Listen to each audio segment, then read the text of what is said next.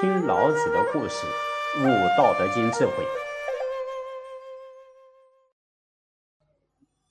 济公活佛曾经说过啊，修道修心啊，如果我们不知道这个道理，修行就找不到方向啊。盲修瞎练，只能够浪浪费自己的时间，消耗自己的能量。纵使经过千万劫，仍在轮回之中，不能出离苦海。哎，所以古圣先贤就讲啊，不明本性，修道无益。目标正确，才不至于走许多的弯冤枉路。那只要是方向错误呢，只能够渐行渐远，让自己越来越没有信心，终究会至于半途而废，必然会万劫不复的。自古以来，师师相传，都是以心传心啊。但是啊，这些必须要有十足的默契，才能够达到圆满的效果。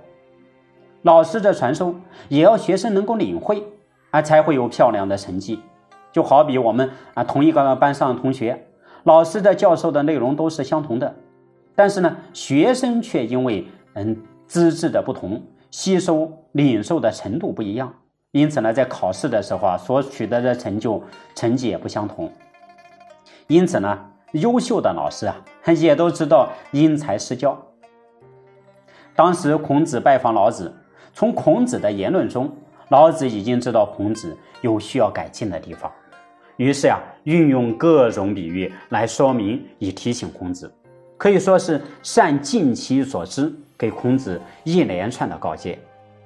那么孔子也很努力的学习，直到孔子觉醒为止。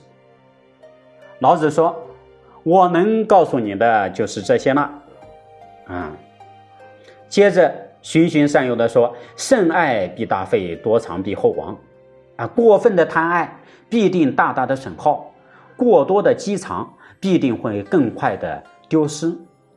持而盈之，不如其已；揣而锐之，不可长保。金玉满堂，莫失能守；富贵而骄，自遗其咎。根据事实来说，不断往杯子里倒水，水必然会溢出来，而不能够盈满。锋利的宝刀，如果不断的锤炼，啊，就不能够啊保持它的锋利。再说啊，如果你的家中堆满了金银珠宝，那么你就无法守住它。一个人如果富贵却娇气凌人，就会给自己带来隐患，因此知道满足就不会自取其辱，知道适可而止就不会危险啊，可以长生久世。所以呢，功业有所成就了，就要隐身隐退，这就是宇宙自然的规律。希望你要慎思明辨呐。哎，这个时候老子看到孔子低头不语。知道孔子已经看到了自己的不圆满，于是更进一步说道：“你心中有一股强烈的欲望，那就是将来要取得天下，如今要有为的去实践它，也就是用自己的想法去改造它。我看你是不会成功的。”